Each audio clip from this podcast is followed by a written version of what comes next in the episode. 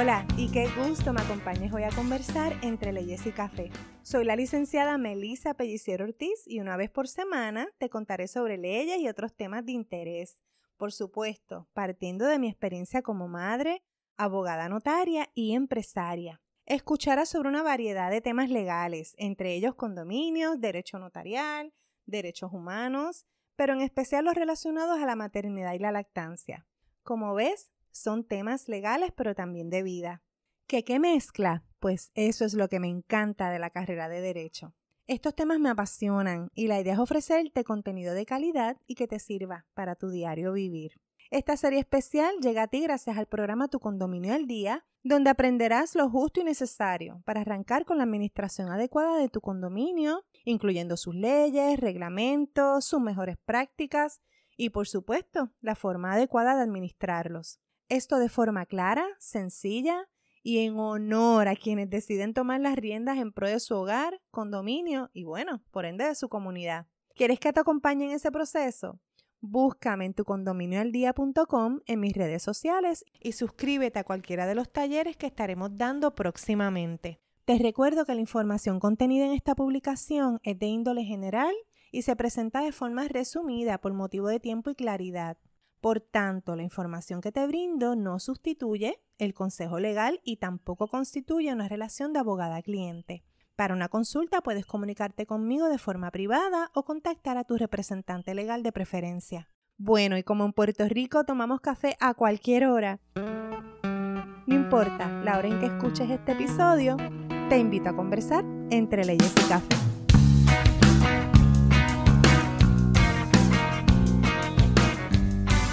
Hola y qué gusto me acompañes a darnos este cafecito y a conversar, como siempre, entre leyes y café. Sabes que estamos con el tema de los condominios, un área del derecho que le damos mucho cariño precisamente por la gran necesidad que vemos entre nuestros clientes y la comunidad que nos sigue. Mucha necesidad de información, datos y estrategia para que la vida en estas comunidades sea una mucho más llevadera. Hoy venimos a hablar sobre el presupuesto. Sin duda, uno de los documentos más importantes que tiene que ver con la administración adecuada de un condominio. ¿Saben cuántas veces se nombra el presupuesto en la nueva ley de condominio? Pues sepan que por lo menos ocho veces. Así de importante es. Se habla del presupuesto en las distintas fases de la administración de un condominio, desde su creación, desde su construcción, y digamos que también está presente en las directrices incluidas en los reglamentos, escritura matriz, bueno, en fin.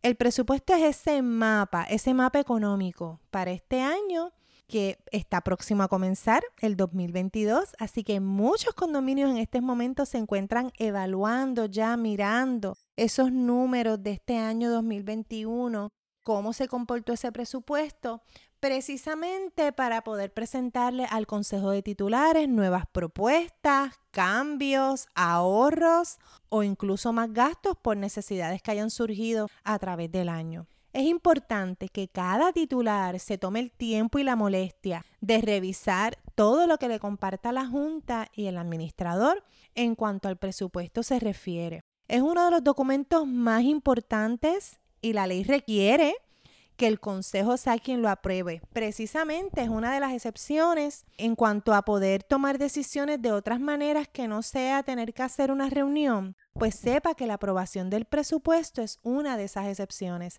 Hay que reunirse para aprobar el presupuesto. Así que les cuento qué dice la ley sobre el presupuesto anual, que es así como se le llama en el área del glosario. Ese presupuesto se define como este documento que refleja el estimado de ingresos y gastos del Consejo de Titulares.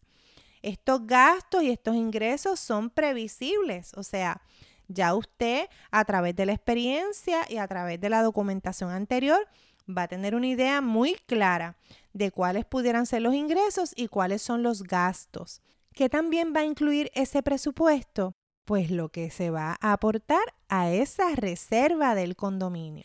Ya después de esa definición, el artículo 32 nos habla de las obligaciones del desarrollador, de la persona que inicia la administración interina de este condominio, Y desde ese artículo ya viene tratando la ley sobre ese presupuesto, sus objetivos, requisitos que tiene que tener ese presupuesto y la administración de esos dineros. Así que desde ahí, desde el artículo 32.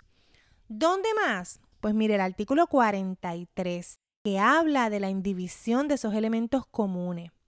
La ley de condominios define los elementos comunes generales y limitados y establece que estos elementos comunes generales y limitados se van a mantener en división forzosa y por tanto no podrán ser objeto de la acción de división de la comunidad.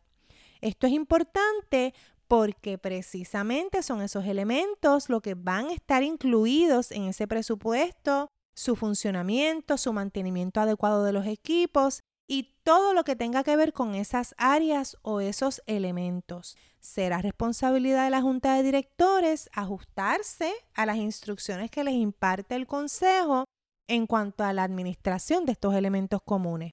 ¿Dónde otra vez se vuelve a mencionar el presupuesto?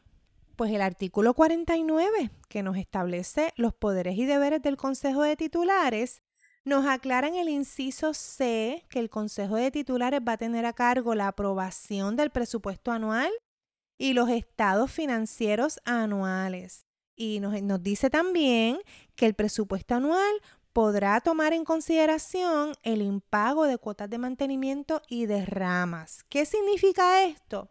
Pues ya en base a la experiencia que se ha tenido en esa comunidad en particular, ya la Junta pudiera tener una idea de qué es lo que está pasando con ciertas unidades, con ciertas propiedades y qué pudieran esperar para el próximo año. Y eso es muy útil porque entonces le va a poder ofrecer al Consejo de Titulares alternativas de manejo de esos ingresos que quizás no están recibiendo. ¿Qué también va a estar a cargo del Consejo de Titulares? Pues precisamente aprobar obras extraordinarias y mejoras y por tanto va a tener a cargo la recaudación de fondos para que estas obras se lleven a cabo. Ese presupuesto anual va a incluir esa partida de fondo de reserva que hemos hablado en tantas ocasiones y no va a poder ser menos del 5% del presupuesto total. Todo eso va a ser partes esenciales de ese documento final que usted va a compartir con ese consejo de titulares. ¿Cómo y cuándo lo va a compartir? Pues el artículo 50 nuevamente, el cual nos habla de reuniones, notificaciones y procedimientos. Nos aclara que en esa reunión anual, que lo que solemos llamar la ordinaria, es esa reunión que debe estar contenida en el reglamento, las instrucciones de cómo llevarla a cabo, es cuando se va a compartir ese presupuesto, los estados financieros, y usted va a tener la oportunidad de convocar ese consejo de titulares para discutir esto en particular. ¿Con cuánto tiempo tiene que hacerlo? 15 días. Esto es de los documentos más importantes, el presupuesto. Por tanto, se le exige a la Junta de Directores que le dé tiempo suficiente a los miembros del Consejo de Titulares, que son todos los titulares, para que revisen esos documentos y puedan hacer las preguntas que sean pertinentes. Precisamente cuando ocurre una alteración o un cambio propuesto en ese presupuesto o un gasto de emergencia inesperado, a pesar de que la Junta tiene ciertas libertades para trabajar con el fondo de reserva, sin duda una alteración grande al presupuesto hay que llevarla al Consejo y discutirla. ¿Que dónde se vuelve a hablar del presupuesto? Pues mire, en el artículo 53, donde detalla los poderes y deberes del director o la Junta de Directores. Es este ente administrativo el que va a tener a cargo la preparación de ese presupuesto anual el director o la junta va a ser responsable de hacer que se notifique una copia de ese presupuesto anual a todos los titulares, como les dije, al menos 15 días antes de la fecha de la reunión. Entre las responsabilidades detalladas al director o a la junta de directores está precisamente atender la conservación del inmueble y disponer de las reparaciones que sean necesarias, obviamente de rutina, que no sea nada extraordinario, pero todo esto conforme al presupuesto anual. Por eso es que al momento de preparar el presupuesto se toman en cuenta el estado de esos elementos comunes, los equipos, y es donde usted va a hacer las propuestas, propuestas de mantenimiento, que entonces van a acompañar ese presupuesto anual. El presupuesto no se da en el vacío. eh, no sale de la nada. Sale de la experiencia previa del presupuesto anterior, del año anterior, pero también va a salir de las necesidades que la comunidad le ha hecho llegar a la junta de directores y también sobre las necesidades que la propia junta ha descubierto en el camino o examinando los récords y los contratos de mantenimiento, se ha percatado de ciertos gastos que van a ser necesarios durante el próximo año. Por eso es tan importante trabajar este documento detenidamente previo a la reunión para de esta forma estar preparado y anticipar las preguntas que pudiera tener cualquier miembro del Consejo de Titulares. ¿Y dónde otra vez nos habla del presupuesto? La ley de condominio, donde se detallan los deberes y responsabilidades del tesorero. Es el tesorero uno de los miembros más importantes de la junta de directores. Será esta persona quien tendrá a cargo proponer el proyecto de presupuesto anual de ingresos y gastos previsibles, por supuesto. Esto con la ayuda de ser necesario, pues del contador que se contrate en el condominio y también va a incluir la aportación correspondiente a la cuenta de reserva, como ya habíamos mencionado. Este es un trabajo, por supuesto, en equipo, pero será el tesorero quien lleve la batuta, digamos. Fíjense si el presupuesto es de las cosas más importantes en un condominio, que aún en una comunidad, un condominio donde no haya junta de directores todavía, y el Consejo de Titulares haya solicitado la presencia de un síndico, la designación de un síndico al Departamento de Asuntos del Consumidor, o si en su condominio esta ha sido una de las sugerencias, es importante recordar, los honorarios de este síndico van a ser asumidos por todo el Consejo de Titulares.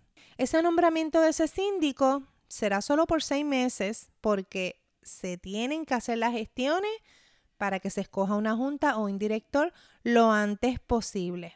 Tan importante es lo que se incluye en el presupuesto que finalmente el artículo 58 nos habla de los contratos de suplidores y proveedores de servicios, contratos que todas las juntas y todas las administraciones en algún momento van a tener que firmar. Pues sepa que estos contratos no se van a poder aprobar más allá del año del presupuesto establece el artículo 58 que ese contrato no podrá exceder el periodo del presupuesto operacional bajo el manejo y la administración de esa junta de directores. ¿Se fijan lo importante que es el presupuesto? No son muchos numeritos en una tabla de Excel que solo el tesorero y la junta son quienes lo entienden. Ese documento tiene que estar claro, sencillo y que todos los titulares puedan entender lo que está ocurriendo con su dinero. No olviden que la junta de directores está recogiendo todas estas cuotas y administrando en muchos casos unos presupuestos millonarios. Pero no importa el tamaño del presupuesto, chiquito o grande, es el que impacta la conservación y administración de ese condominio.